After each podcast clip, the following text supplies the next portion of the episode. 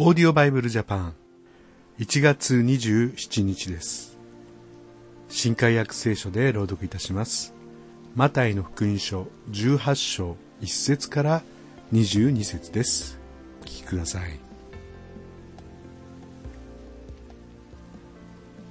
その時弟子たちがイエスのところに来ていった。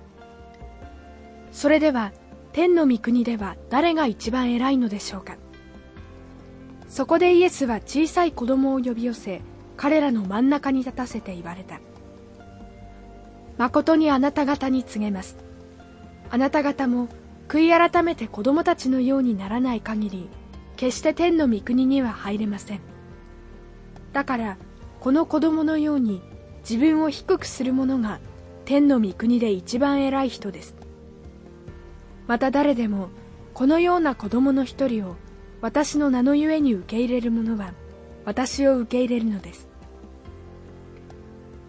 しかし私を信じるこの小さい者たちの一人にでもつまずきを与えるようなものは大きい石臼を首にかけられて湖の深みで溺れ死んだ方がましです。つまずきを与えるこの世は災いだ。つまずきが起こるのは避けられないがつまずきをもたらすものは災いだ。もしあなたの手か足の一つがあなたをつまずかせるならそれを切って捨てなさい。片手片足で命に入る方が両手両足揃っていて永遠の火に投げ入れられるよりはあなたにとって良いことです。またもしあなたの一方の目があなたをつまずかせるならそれをえぐり出して捨てなさい。片目で命に入る方が両目揃っていて燃えるゲヘナに投げ入れられるよりはあなたにとって良いことです。あなた方はこの小さい者たちを一人でも見下げたりしないように気をつけなさい。誠にあなた方に告げます。彼らの天の御使いたちは天におられる私の父の御顔をいつも見ているからです。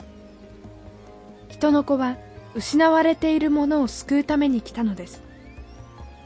あなた方はどう思いますか？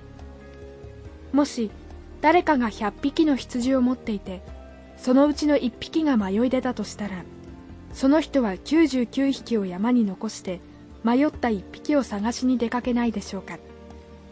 そしてもしいたとなれば誠にあなた方に告げます。その人は迷わなかった99匹の羊以上にこの1匹を喜ぶのです。このようにこの小さい者たちの一人が滅びることは天にいますあなた方の父の御心ではありません。またもしあなたの兄弟が罪を犯したなら行って二人だけのところで責めなさい。もし聞き入れたらあなたは兄弟を得たのです。もし聞き入れないなら他に一人か二人を一緒に連れて行きなさい。二人か三人の証人の口によって全ての事実が確認されるためです。それでもなお言うことを聞き入れようとしないなら教会に告げなさい。教会の言うことさえも聞こうとしないなら彼を違法人か酒税人のように扱いなさい。誠にあなた方に告げます。何でもあなた方が地上でつなぐならそれは天においてもつながれておりあなた方が地上で解くならそれは天においても解かれているのです。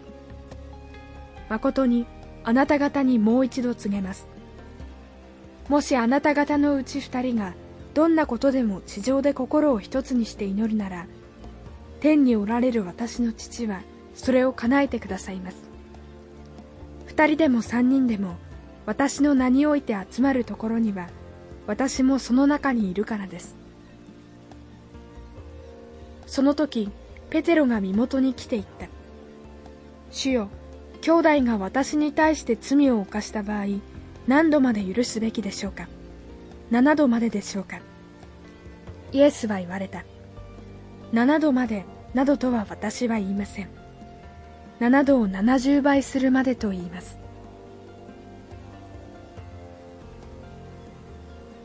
教会の中でのトラブルというのももちろん起こってきます。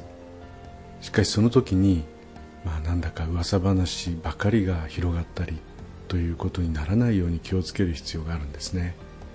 今日読んだところでもその対応の基準っていうのが書かれてありました。まず最初に2人だけでよく話して確認をする。そして間違った行いを悔い改めるように進めるということです。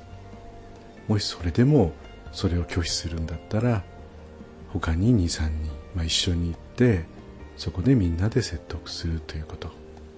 それでもダメであれば最終的に教会全体の問題として忠告するということです、まあ、これが守られていくということで私たちは間違った噂で人の迷惑になったりそういうことから避けられるわけですね、まあ、ぜひ教会の中ではそういうことが御言葉に沿って進められていったら素晴らしいと思いますし、まあ、そのように心がけていきたいと思います。それではまた明日お会いしましょう。さようなら。